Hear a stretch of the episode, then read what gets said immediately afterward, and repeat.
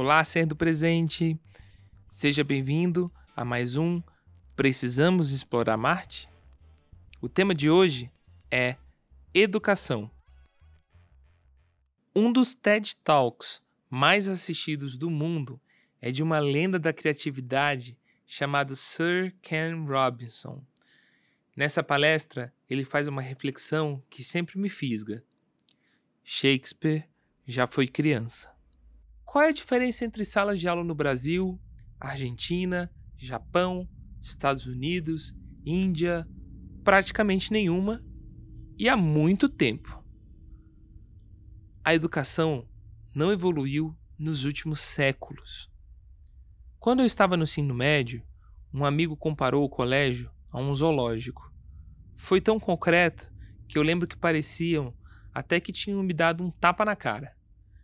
Se você nunca tivesse visto uma escola na vida, o que acharia de todo aquele sistema de encarceramento de pessoas e de ideias?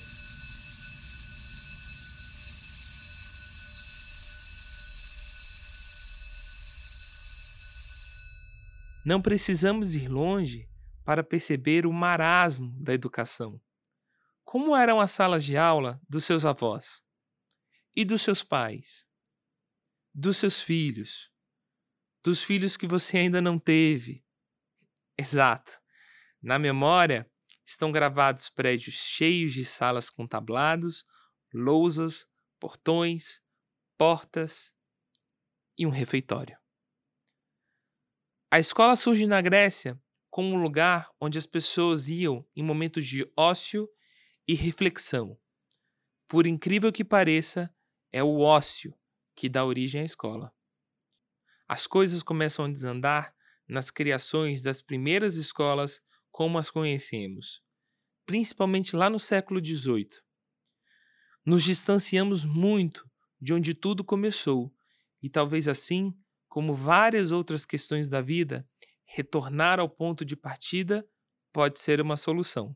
Mas afinal, por que é tão importante lembrar que Shakespeare já foi uma criança? Não deve ter sido fácil pequeno William ter que ir à escola. E foi um grande risco também, porque corremos um risco alto de que sua obra não fosse publicada, que sua obra nem existisse. Quantos Williams não têm sua criatividade limitada todos os dias pela maneira como priorizamos e transmitimos o conhecimento? Mas olha, nem tudo está perdido. Pelo menos não enquanto existirem cabeças a fim de pensar. Entre várias iniciativas para tentar mudar a educação, tem uma que ganhou enorme destaque e vale a pena relembrar por aqui: a Escola da Ponte. Há mais de 40 anos, em Portugal, um engenheiro chamado José Pacheco mudou tudo ao agir em sua comunidade. No dia em que estava decidido a pedir as contas, o destino cuidou de colocar o professor diante de outros colegas desanimados e em uma última reunião de professores. A partir dali, ele, ele ia pedir demissão. E conversando com esses professores, eles perceberam que juntos poderiam tentar propor alguma coisa diferente. Usando as próprias palavras do criador da ponte, numa entrevista publicada pela revista Nova Escola, lá não há séries, ciclos, turmas, anos, manuais, testes e aulas. Os alunos se agrupam de acordo com os interesses comuns para desenvolver projetos de pesquisa. Há também os estudos individuais, depois compartilhados com os colegas. Simples assim, sabendo que, ok, não é tão simples assim propor e ser essa mudança.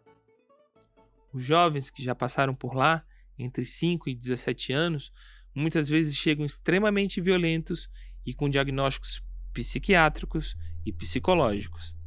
O professor conta à revista também que, há algum tempo, depois desistem de ser maus, como eles mesmos dizem, e admitem uma das duas hipóteses: ser bom ou ser bom.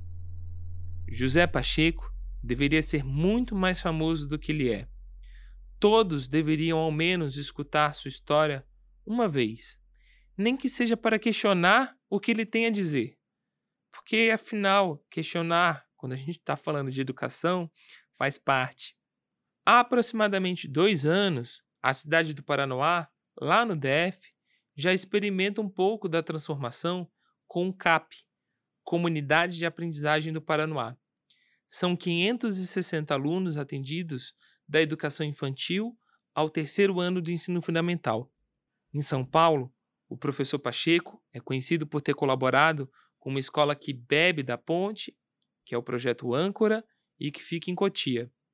Na capital do país, Brasília, junto à Universidade de Brasília, ele tem um desafio e a meta de transformar a educação do Distrito Federal. Penso que, entre essas ideias disruptivas e as aulas que inspiram pouco os envolvidos, nos resta responder de forma mais concreta ao que a educação se propõe. Vai ser pensar novamente as escolas que vai fazer com que tenhamos menos Shakespeares perdidos por aí. Por fim, eu não podia deixar de citar, porque isso me veio à cabeça o tempo inteiro enquanto eu escrevi esse episódio, que o Arnaldo Antunes me ensinou uma coisa, já que estávamos falando do pequeno Shakespeare. Arnaldo Antunes canta que todo mundo foi neném, Einstein, Freud e Platão também, Hitler, Bush e Saddam Hussein. Quem tem grana e quem não tem.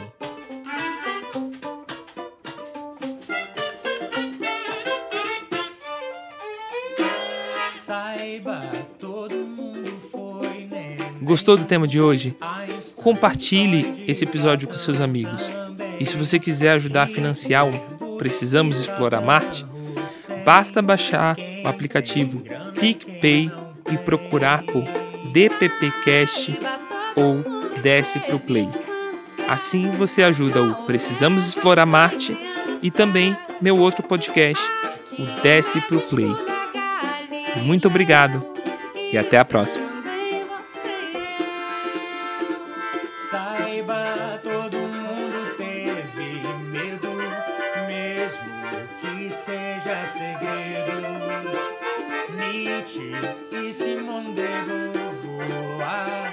Fernandinho Beiramar.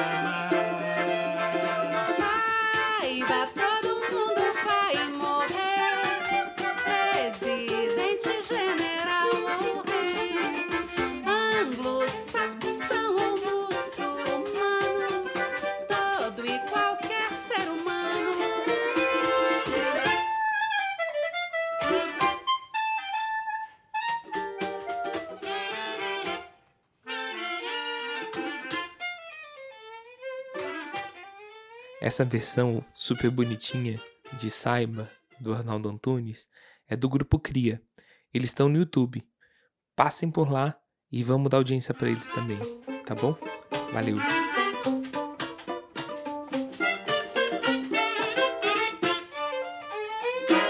Saiba, todo mundo foi neném. Einstein, Freud Platão também. Hitler, Bush e Saddam Hussein.